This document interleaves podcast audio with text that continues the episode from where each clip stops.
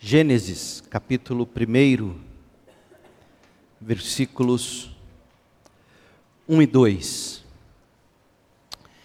Esta é a segunda mensagem sobre a teoria da evolução teísta. Eu, eu tenho dito, eu reconheço o que estamos fazendo nessa introdução de Gênesis não é uma pregação expositiva, tem sim muito mais jeitão de palestra. O tema, no entanto, se faz necessário e eu tenho tentado mostrar isso para vocês na medida em que a gente se prepara para mergulhar no livro de Gênesis, trecho a trecho, como em breve eu pretendo fazer. Nós precisamos concluir a avaliação da teoria da evolução teísta, o que faremos hoje e na próxima mensagem. Depois eu vou apresentar para vocês a, a, teoria da lacuna para as, como explicação para a origem do universo. Vou apresentar a teoria dos seis dias literais para a criação do universo e, por fim, aquela que eu julgo ser a mais coerente bíblica e teologicamente, que é a, o criacionismo, o criacionismo progressivo. De modo que ao final você vai ter uma visão geral sobre as principais teorias para a origem do universo. E isso é muito importante para nós, porque a depender de sua teoria, a sua teoria, de fato, ela fundamenta toda a maneira como você enxerga o mundo, a vida e os valores. A teoria da evolução teísta, Gênesis 1, versos 1 e 2. Esta é a segunda parte desta série sobre a evolução teísta.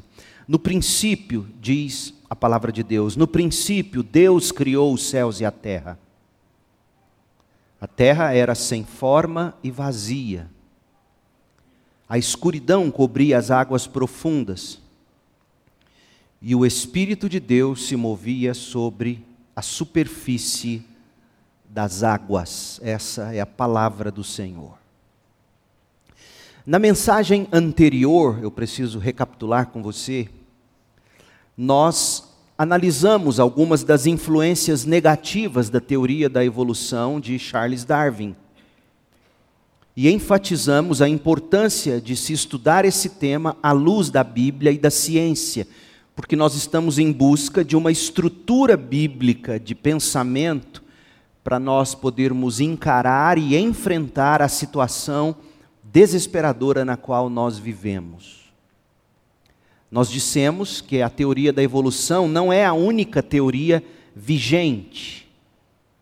O evolucionismo é apenas a visão dominante, é o dogma de fato das escolas, das universidades, o ponto de partida para políticas públicas, para leis e tantas outras coisas. O evolucionismo é a visão dominante e é aquela com a qual, portanto, nós devemos iniciar a discussão sobre as teorias das origens. É, é, é, a partir dessa predominante que a gente tem que começar a atacar.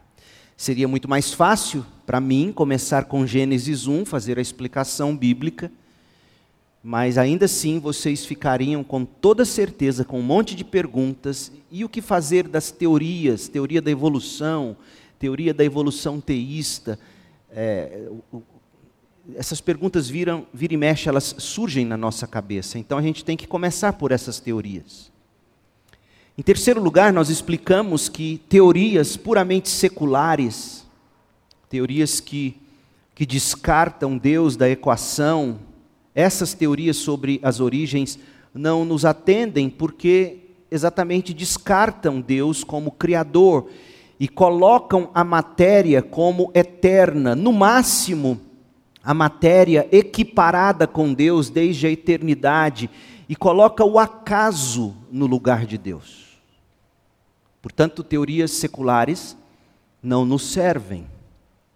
Nós fizemos a distinção entre microevolução e macroevolução. Microevolução sendo modificações ou evolução de capacidade dentro da mesma espécie.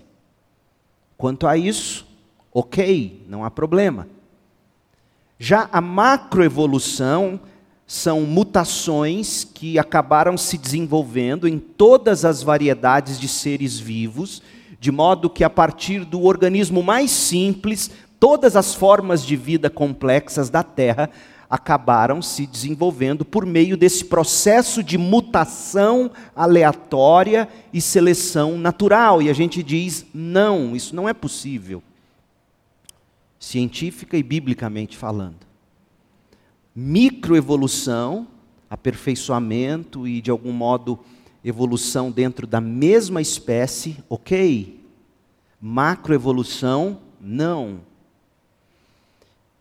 Nós demonstramos a diferença entre o evolucionismo ateísta e o evolucionismo teísta. O ateísta coloca o acaso guiando o processo evolutivo, por isso o nome ateísta. Já a evolução teísta coloca Deus guiando o processo evolutivo, por isso o nome teísta. E nós dissemos que, ao contradizermos o, o modo, ao, ao observarmos o modo bíblico e o que a ciência diz sobre o evolucionismo ateísta, a gente acaba também descartando o evolucionismo teísta, porque a única diferença entre o evolucionista teísta e o ateísta é que no lugar do acaso, para o ateísta, existe Deus. Só que, e, e aí o crente desavisado diria: não, ótimo, é isso mesmo. Mas não é bem assim, é o que eu vou começar a mostrar para você hoje à noite. Porque existem problemas muito sérios, cientificamente falando, para a evolução, seja ela qual for, ter que lidar. E nós destacamos dois pontos positivos para a teoria da evolução teísta. Quando cristãos se propõe a investigar a teoria da evolução. Nós dissemos que é positivo buscar a verdade em qualquer área do saber, porque toda verdade é verdade de Deus. E é isso que o evolucionismo teísta está sim buscando fazer: encontrar verdade na ciência praticada. Isso é positivo. E nós dissemos que também é positivo pensar que Deus age seguindo leis fixas que Deus mesmo estabeleceu e que, vez por outra, Deus intervém com milagres, que é o que o evolucionismo teísta diz que acontece. Deus entrega tudo que ele cria à própria evolução e ele vai guiando e de quando em quando intervém com milagres. Na história a gente já viu isso acontecer. Mas, mas dizer que esses dois pontos são positivos não significa dizer que a teoria da evolução é verdadeira. Uma possibilidade não é uma certeza. Foi isso que vimos, em resumo, na última mensagem. O que nós vamos fazer hoje será avaliar argumentos científicos contrários à evolução ateísta e, portanto, também a teísta. E Deus permitindo, na próxima mensagem a gente vai abordar os sérios problemas teológicos, já que o evolucionista teísta, ele acredita que Deus guia o processo, ele procura ser fidedigno com as escrituras, à luz da ciência. A gente vai mostrar que hoje a ciência também mostra que é praticamente uma impossibilidade a evolução e nós vamos então, na próxima mensagem, ver quais são os problemas sérios teológicos se você abraçar o evolucionismo teísta. E por isso, lá no fim, eu vou dizer que a melhor maneira de você encarar a, as origens, a melhor teoria, é o criacionismo progressivo. Mas vamos aos argumentos científicos contrários à evolução teísta. Primeiro, é preciso que se diga que há sérios problemas com a suposta veracidade da própria teoria da evolução. Nós já dissemos, desculpem-me a repetição, mas como o tema é muito novo para a maioria de vocês, também para mim é, é preciso ficarmos remoendo algumas coisas. Por exemplo, o evolucionismo teísta, o que coloca Deus guiando o processo, ele aceita, ele acredita na evolução de Darwin. Só que em vez do acaso, é Deus. O problema é que a teoria da evolução, como nós também já vimos, não é necessariamente verdadeira. De fato, há razões importantes para se descartar a teoria da evolução, tanto científica como biblicamente falando. Então, deixe-me te apresentar algumas objeções científicas, são levantamentos feitos pelo Wayne Gruden no livro dele, Teologia Sistemática, no capítulo A Criação, a segunda edição do livro.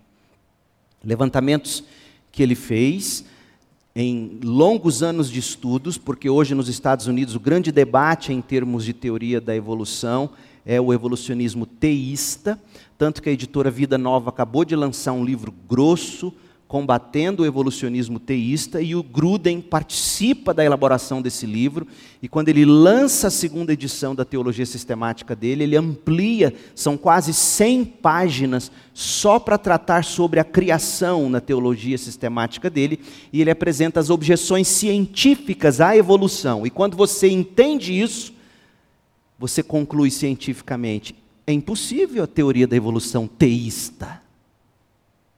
Então vamos lá. Primeiro, a evolução ela não tem poder de criar novas informações genéticas. As mutações aleatórias, a seleção natural, que são os dois processos fundamentais para a teoria da evolução darwiniana, é, essas coisas não têm o poder criativo de gerar novas informações genéticas que são necessárias para a criação de novas proteínas e novas formas de vida. A evolução não tem, portanto, poder para criar novas informações genéticas. Segundo, a intuição humana reconhece que é impossível a evolução. Como assim?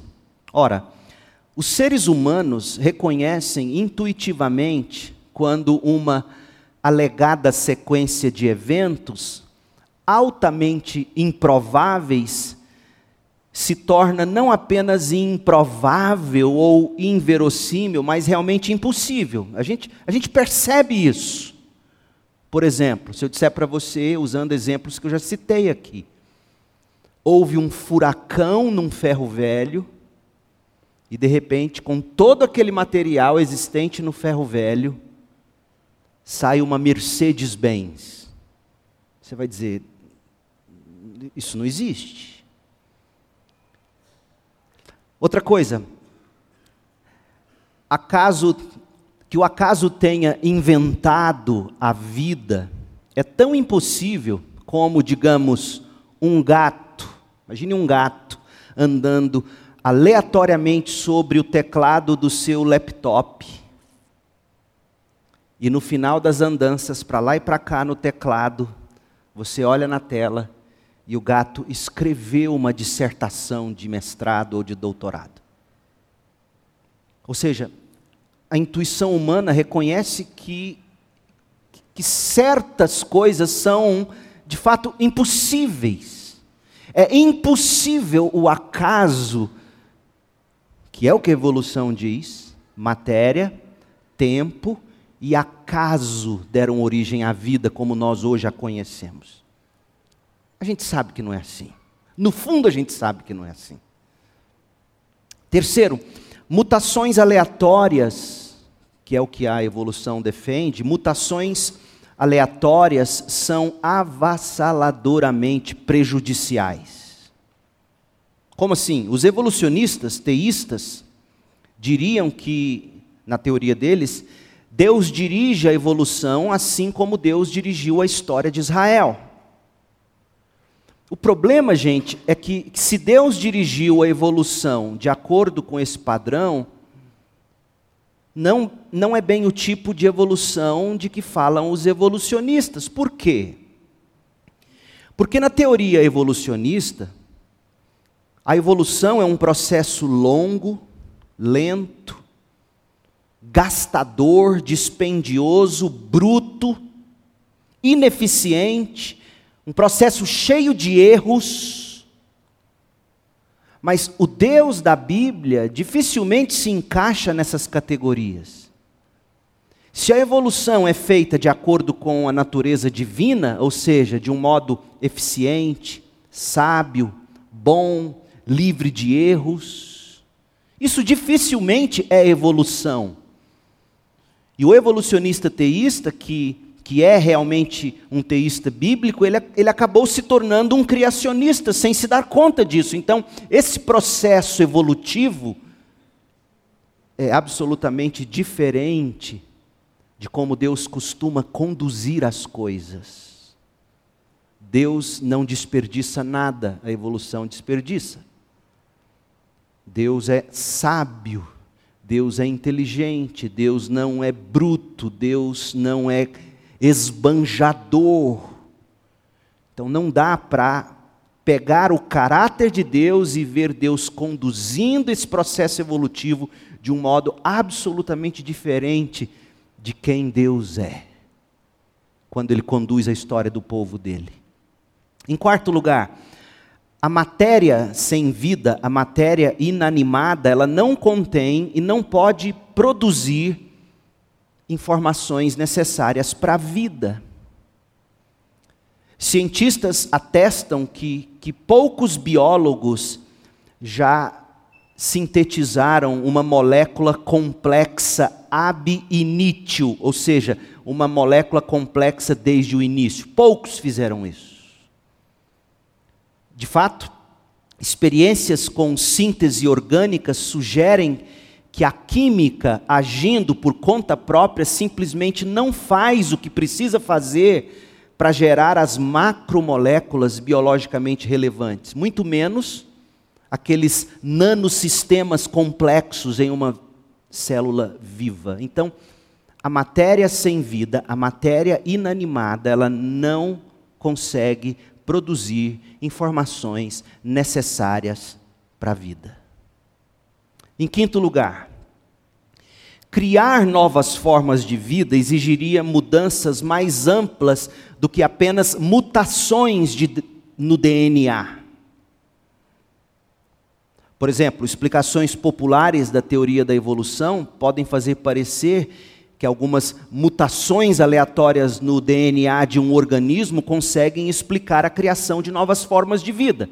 No entanto, informações adicionais fora do DNA, chamadas de informações epigenéticas, são necessárias para a criação de uma nova forma de vida. Portanto, como e de onde vieram as informações epigenéticas?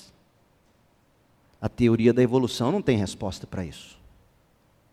Em sexto lugar, o desenvolvimento do embrião requer a atividade coordenada de milhares de genes. O desenvolvimento de um embrião para um corpo totalmente formado é um processo extremamente complexo que, que requer a coordenação precisa de múltiplos fatores. Evidências de tal orquestração estão crescendo em abundância no, na comunidade científica, fazendo com que cientistas e autores seculares se expressem, sabe de que modo? Olha o que um dos cientistas seculares que defendem a teoria da evolução disse. Porque eles sabem que o desenvolvimento do embrião requer atividade coordenada de milhares de gênesis. E aí eles estudam isso com as ferramentas cada vez mais avançadas tecnologicamente, e um deles disse assim, esse, nesse processo: esse é um processo primorosamente orquestrado. Fecha aspas. Ora, quem orquestrou isso? Quem orquestrou isso? Deus, o Criador. Mas eles não admitem. Eles, eles soltam uma frase de louvor, porque isso aqui é louvor puro dentro da comunidade acadêmica. Esse é um processo primorosamente orquestrado. Como a gente acabou de cantar, grandioso és tu. Mas ele não admite que essa orquestração vem do Criador. Em sétimo lugar, a complexidade irredutível da célula viva desafia a explicação evolutiva. A, invenção, gente, e o subsequente aperfeiçoamento do microscópio eletrônico em meados do século XX, juntamente com outros avanços tecnológicos, permitiram aos cientistas, pela primeira vez na história, explorar o funcionamento interno de uma célula viva. E desde então, os trabalhos e livros acadêmicos continuam a publicar evidências persuasivas da espantosa complexidade de uma célula viva e também da impossibilidade de que as células tenham surgido por meio de um processo evolutivo gradual. Impossível. Sobre o registro fóssil, nós já falamos, mas deixe-me apenas pincelar algumas coisas.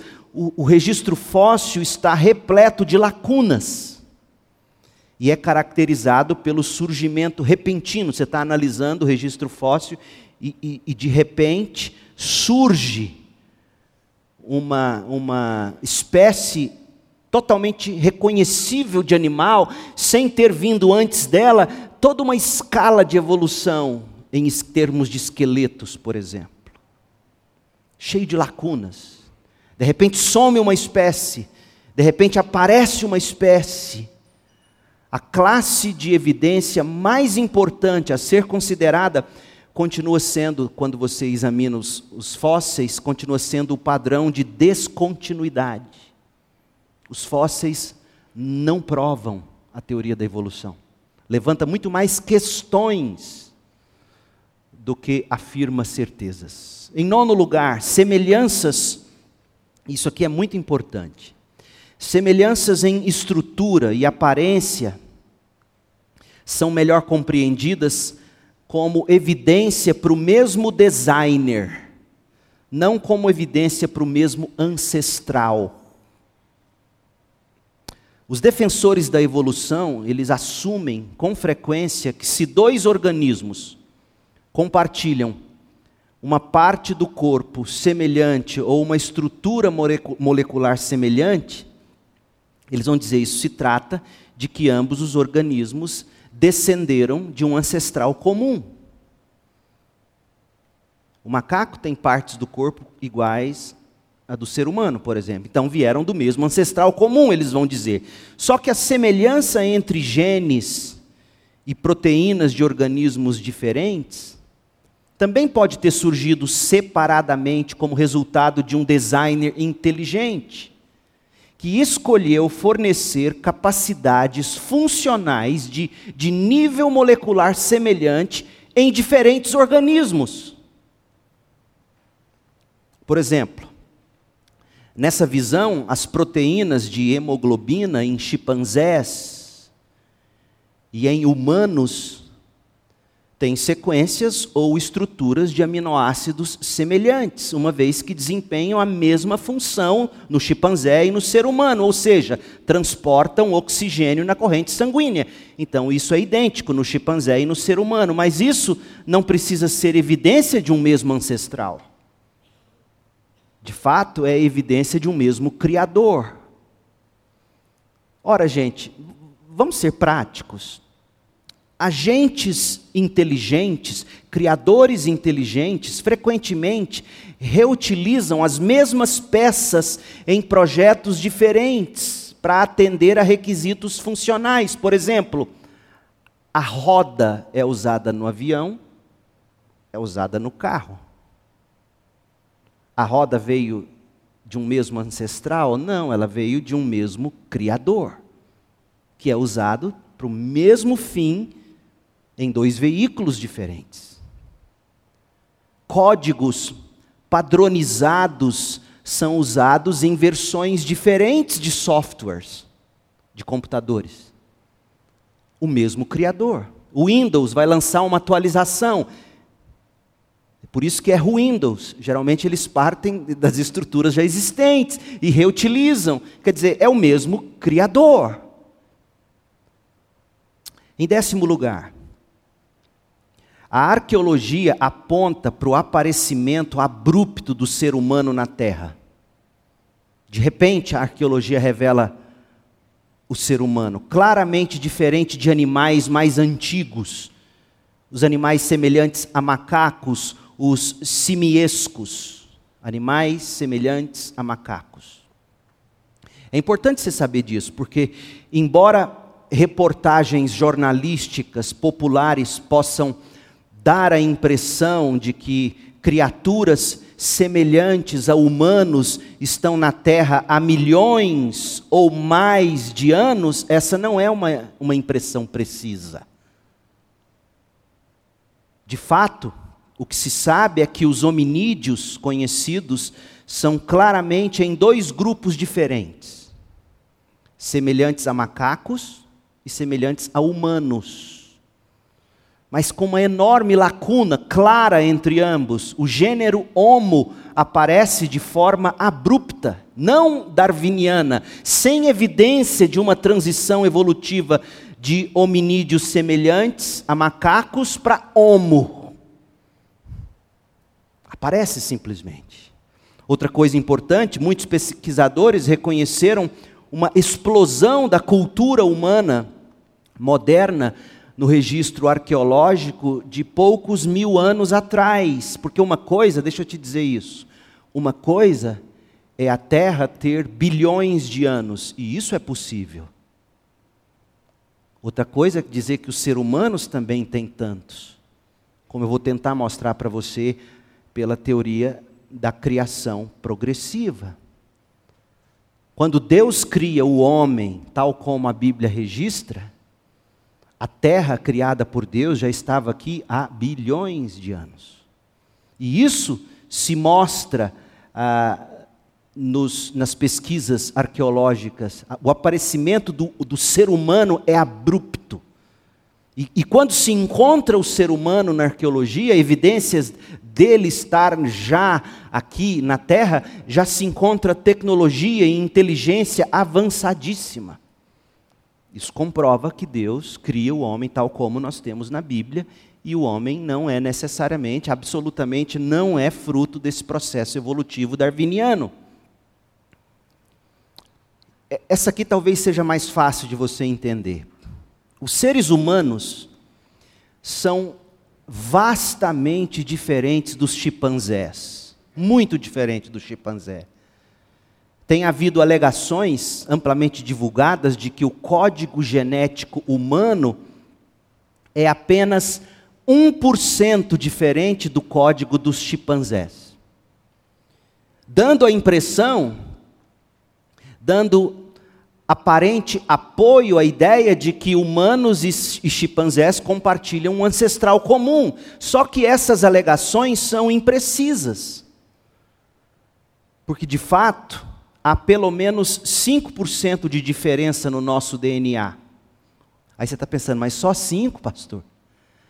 O problema é que já não seria pouca coisa 5%. E isso não leva em conta os rearranjos no DNA, onde segmentos do DNA humano aparecem invertidos de ponta a ponta em relação ao DNA dos chimpanzés, ou onde um segmento do DNA humano está em um local diferente do que nos chimpanzés.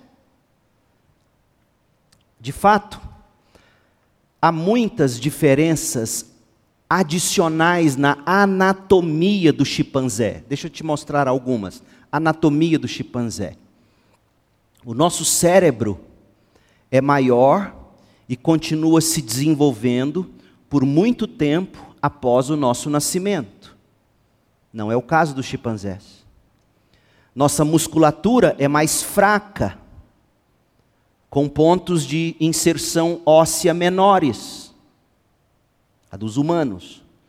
O metabolismo dos humanos, o metabolismo hormonal da tireoide é diferente. Nosso sistema imune é diferente. Nossa alimentação é diferente, nossos intestinos refletem a diferença na nossa alimentação. Nós derramamos lágrimas, chimpanzés não. Nós podemos nadar, nós temos o reflexo do mergulho, mas os chimpanzés não conseguem nadar. Nós andamos e nós corremos eretos, nossos pés são diferentes, são projetados nossos pés para andar, enquanto os pés dos chimpanzés são projetados para escalar. Nossos ombros são projetados para arremessar, o dos chimpanzés para escalar. A nossa pelve, o nosso quadril, são orientados para permitir o andar ereto. Nossas mãos são projetadas para usar ferramentas. Nossas mãos não são projetadas para nodopedalia. Nodopedalia, o que, que é isso? É uma forma de locomoção quadrúpede em que o animal utiliza uh, os nós dos dedos dos membros anteriores para apoiar o, o peso do corpo. Nós não somos projetados assim. Então há diferenças gritantes na nossa anatomia. Mas há diferenças também entre os humanos e os chimpanzés em termos de cultura e de comportamento. Nós planejamos, chimpanzés não. Nós refletimos sobre passado e sobre futuro, chimpanzés não. Nós tomamos decisões intencionais. Nós podemos retardar a gratificação por períodos longos, nós podemos nos envolver em comércio de longo prazo, os adultos humanos brincam. Os adultos chimpanzés não brincam. A gente dança. Eu nunca vi chimpanzé dançando. A gente faz música. Nós temos linguagem, nós comunicamos de modo simbólico, nós escrevemos romances, poesias, por exemplo.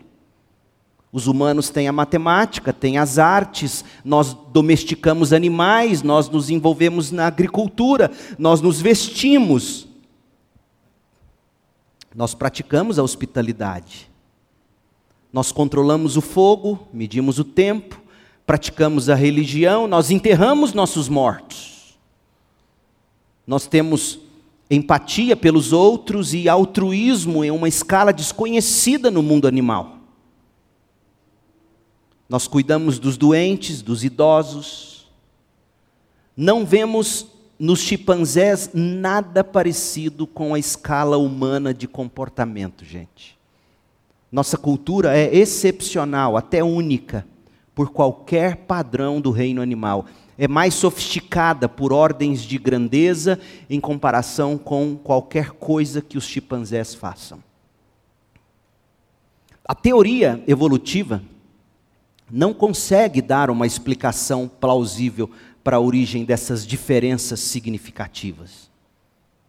Nem anatômicas, nem comportamentais, nem culturais. Os, os, proponentes da teoria da evolução, eles precisam apelar o tempo todo para especulações implausíveis do tipo acontecimento A, B e C talvez possam ter acontecido. Ou acontecimentos M, N e O talvez possam ter acontecido. Acontecimentos X, Y, Z talvez possam ter acontecido, mas não há qualquer evidência física jamais encontrada. E todos esses possíveis acontecimentos são altamente improváveis, além de que muitas dessas mutações precisariam ter acontecido ao mesmo tempo o que não é verificável. Então nós somos bem diferentes de chimpanzés. Nós aparecemos na escala, na história da arqueologia, bem depois de muitas dessas raças. A diversidade genética na raça humana poderia ter surgido, sim, de um casal originário. A teoria evolutiva moderna sustenta que uma gama de diversidade genética presente no mundo hoje, só pode ser explicada pela suposição de que nós descendemos de no mínimo 10 mil indivíduos diferentes, cada um em decorrência da evolução gradual de criaturas quase humanas. Só que há cientistas que argumentam com comprovação que se supuséssemos um casal originário, Adão e Eva, em que as duas pessoas fossem geneticamente diferentes entre si, ainda assim nós poderíamos ter a gama de diversidade que vemos hoje na raça humana. Então, cientificamente é plenamente possível o surgimento da raça humana a partir de um casal originário. Outra coisa, a pressuposição não provada subjacente à teoria evolutiva é o que nós chamamos no mundo acadêmico de naturalismo metodológico. Isso é muito importante, jovem, você da academia, preste atenção nisso.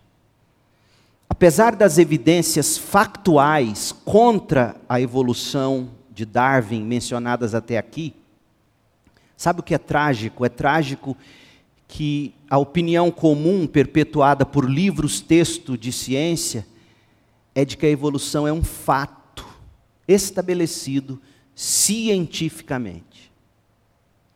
Por trás desse ponto de vista está uma pressuposição central chamada na academia de naturalismo metodológico. O que é o naturalismo metodológico? O naturalismo metodológico afirma que para ser classificada como ciência, uma teoria precisa explicar todos os fenômenos, referenciando causas ou processos puramente físicos ou materiais, ou seja, processos não inteligentes. Veja a contradição. Essa pressuposição implica uma pressuposição associada. Os seres vivos não foram criados por Deus, eles partem desse ponto. Por quê? Porque, segundo eles, não teria como provar em laboratório, mas também não teria como desprovar. Então, como podem os cientistas modernos, com base em uma suposição não provada, qual é a suposição? Os seres humanos não foram criados por Deus. Essa é a pressuposição deles. Deus não nos criou. Então, como que a ciência moderna pode partir de uma suposição não provada? Como pode estar certos de que não excluíram a única explicação para a origem dos seres vivos, que é a verdade histórica de que os seres vivos foram criados inicialmente pela ação criadora de um Deus todo-poderoso, pessoal e bom.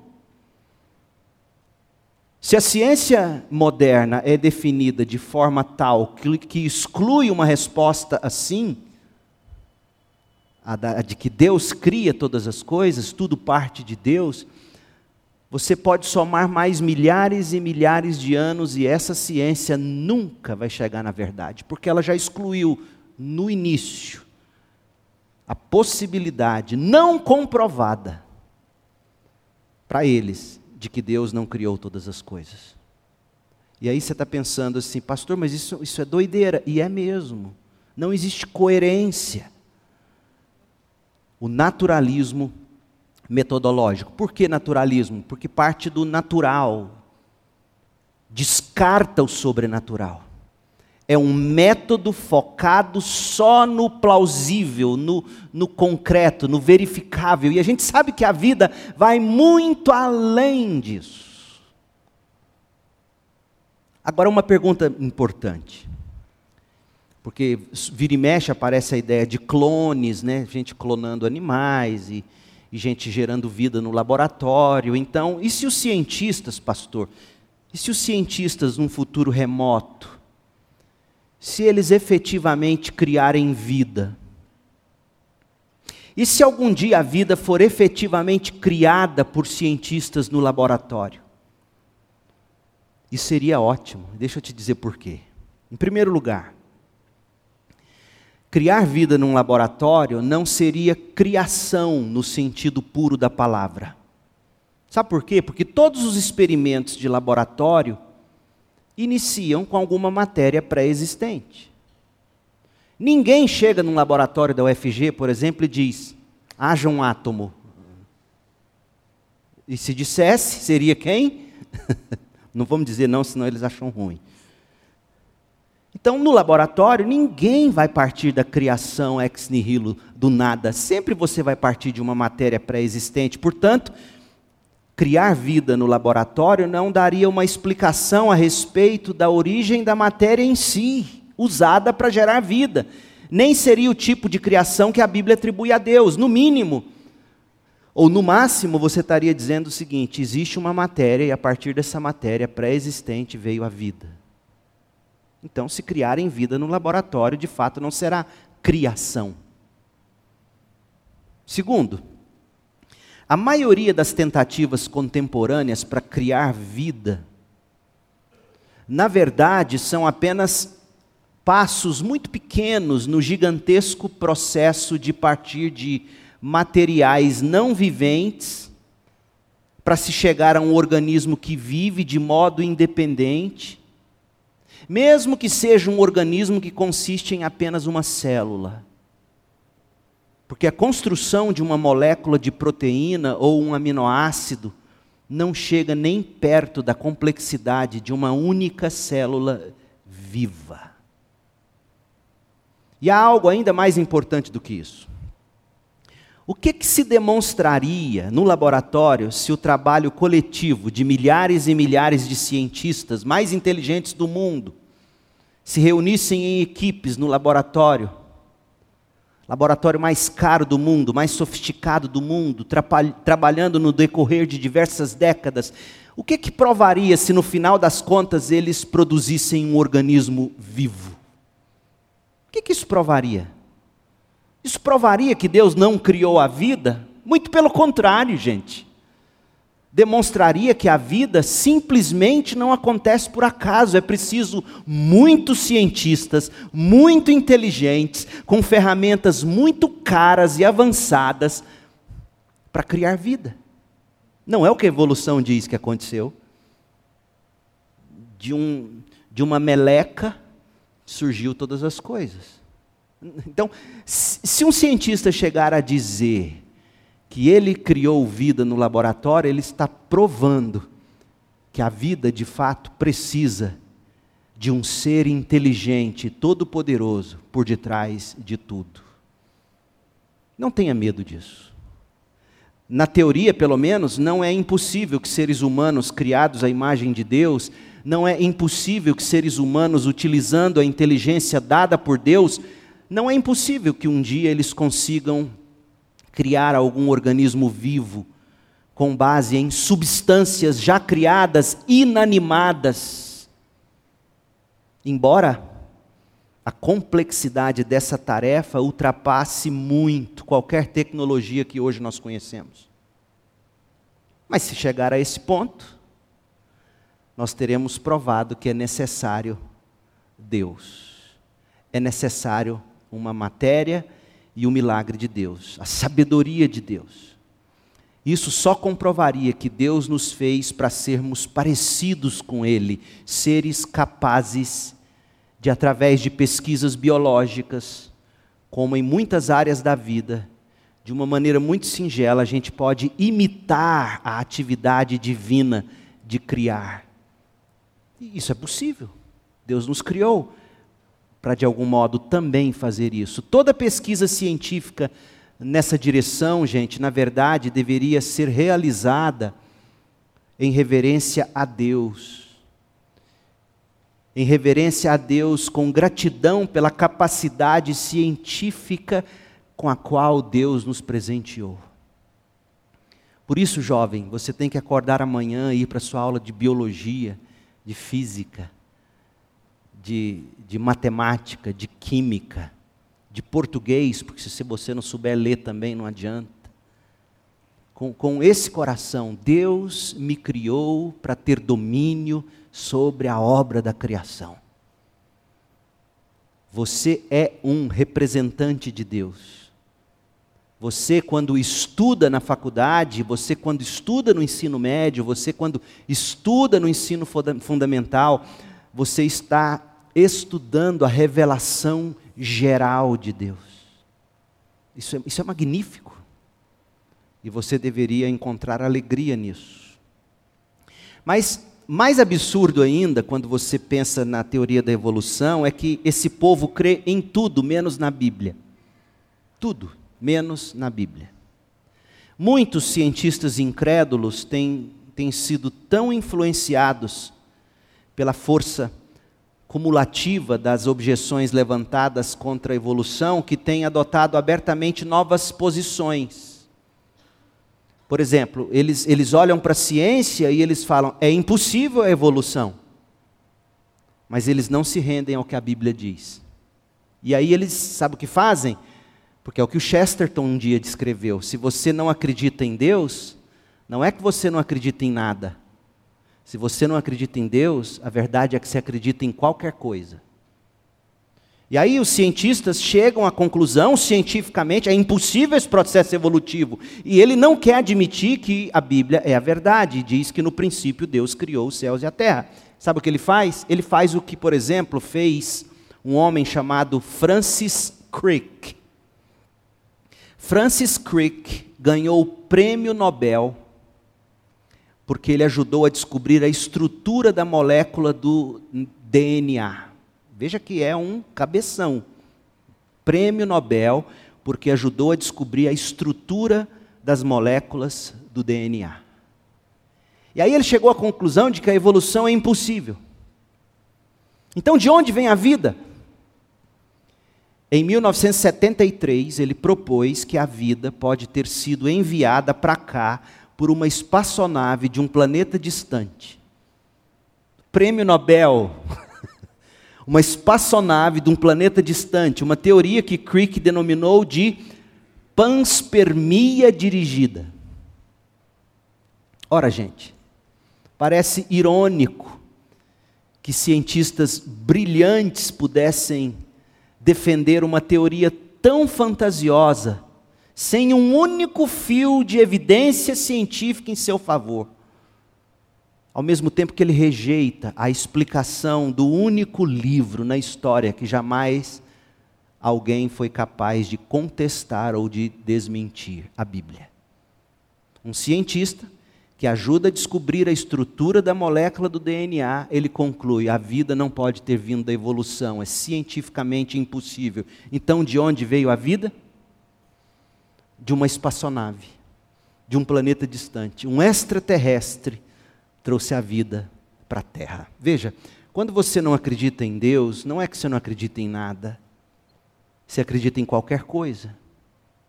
Por que, que pessoas tão inteligentes se comprometem com crenças que parecem tão irracionais? Essa é uma pergunta legítima.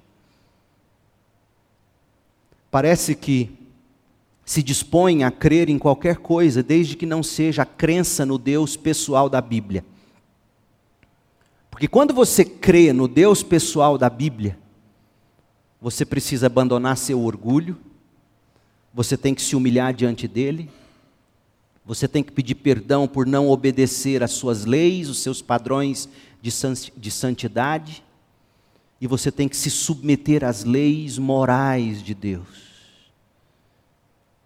E se recusar a fazer isso é irracional. Mas sabe o que a gente descobre quando a gente estuda a luz da Bíblia? Sabe qual é uma das grandes consequências do pecado? Em última análise, o pecado nos torna em seres irracionais. É irracional o pecado. Você quer uma prova?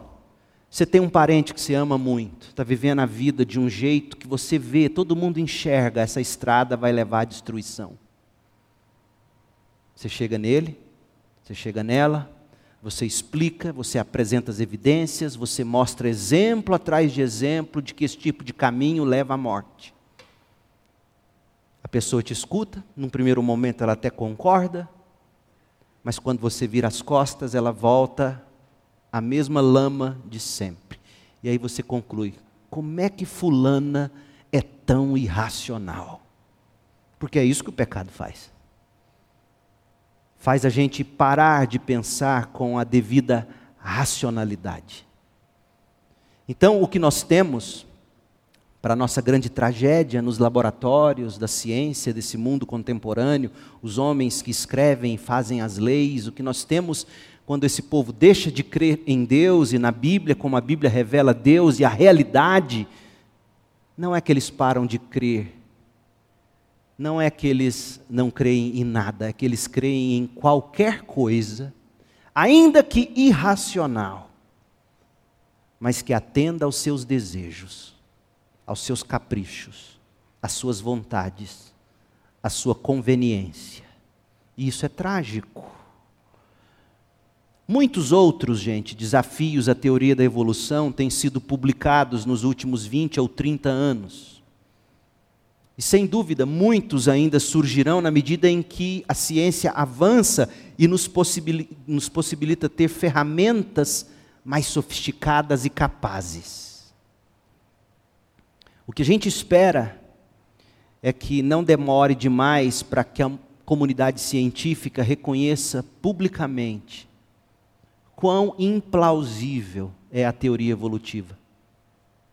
O que a gente espera é que os livros textos escritos para o ensino médio, para os alunos das universidades, reconheçam abertamente que a evolução simplesmente não é uma explicação satisfatória para a origem e para a manutenção da vida. E por que que não é? Cientificamente impossível? Quando você monta suas teorias, você monta segundo seus pressupostos? Você lê os registros fósseis de acordo com seus pressupostos? Imagina os registros fósseis como um Lego. Você já brincou com um Lego? Aí você tem lá os Legos desmontados no chão da sala, você entrega para o seu filho, ele já consegue de algum modo ler. Ele consegue ver a imagem proposta da foto que veio no Lego. Ele tem que montar esse carrinho de Lego do jeito que está na foto. Mas ele resolve ignorar. Aí ele pega o Lego e monta o Lego do jeito que ele quer. E aí sai um negócio esquisito e ele fala: é o carro. Você fala, mas não é um carro. O carro é isso aqui. Não, é o carro. É, é isso que o ser humano faz com registros fósseis. Eles, eles enxergam aquilo que a cabeça deles diz que tem que ser enxergado. E tudo isso não se iluda, para jamais ter que admitir que no princípio Deus criou os céus e a terra. A terra era sem forma e vazia, a escuridão cobria as águas profundas, e o Espírito de Deus se movia sobre a superfície das águas. Essa é a origem de todas as coisas. Que Deus te abençoe, que Deus nos abençoe e nos dê esse entendimento bíblico. E quando voltarmos a esse tema, eu quero olhar para a Bíblia e mostrar que teologicamente, biblicamente, você tem vários problemas se você abraça a teoria da evolução e diz, não, eu creio na evolução, ignorando todas as evidências científicas, algumas que eu tentei mostrar para você, você ainda diz assim, não, mas isso é opinião de cientista, eu prefiro crer na opinião desses de cá. Tá, então tá bom. Vamos olhar para a Bíblia e vamos ver se a evolução teísta responde a todas as questões da Bíblia ou se ela, de fato, fere tantas outras questões. Eu espero que da próxima vez a gente use mais a Bíblia para mostrar que o evolucionismo teísta é uma impossibilidade bíblico-teológica, já que também é uma impossibilidade científica, como a gente viu. E por favor, aprofundem-se nesse tema. Você não sabe o quanto está sendo difícil para mim tentar ser sintético com tudo isso. Talvez seja a série mais difícil que eu já precisei pregar na minha vida. Porque não é um, não é um tema com o qual eu lido diariamente, nem você, mas é fundamental. Então eu recomendo que você leia e tenha o livro do Wayne Gruden, Teologia Sistemática, segunda edição, capítulo sobre a criação. Eu recomendo o do Philip Johnson, que é Darwin no Banco dos Réus, editora Cultura Cristã um grande advogado americano, com habilidade de argumentação fantástica. E ele vai mostrar todos os furos, os problemas da teoria da evolução. E se você quer se aprofundar ainda mais, tem esse livro da editora Vida Nova, Evolucionismo Teísta. Um calhamaço. O que eu quero que você entenda e saiba é que o que vendem para você, o que entregam para você como verdade absoluta nas escolas, nas universidades, não passa de uma hipótese que é facilmente destruída se você, de fato, tiver olhos para enxergar outros estudos. E são esses livros que inicialmente eu aponto. Philip Johnson, tudo que você encontrar dele em português, você precisa ler. Tá bom? E eu espero ao longo dessa série introdutória eu, eu mostrar para vocês outras literaturas que vão ser muito importantes para vocês lerem. Esse livro, Darwin no Banco dos Réus, é muito fácil de você ler e entender. Muito fácil. E ele escreve de um modo muito acessível. E também o do, o do Gruden, a teologia sistemática dele. Tire vantagem disso, leia, para você saber responder a razão da sua fé. Vamos orar. Deus querido, em nome de Jesus, como é maravilhoso contemplar a tua criação, a obra perfeita do Senhor, que do nada criou os céus e a terra, e pelo teu Espírito sustenta todas as coisas. Ó Pai, livra-nos de, de olhos que não enxergam as maravilhas da tua palavra e a criação, tal como o Senhor tudo fez. Ó oh, Pai, que o Senhor possa levantar entre nós uma geração de jovens comprometidos com a ciência verdadeira, com a palavra do Senhor.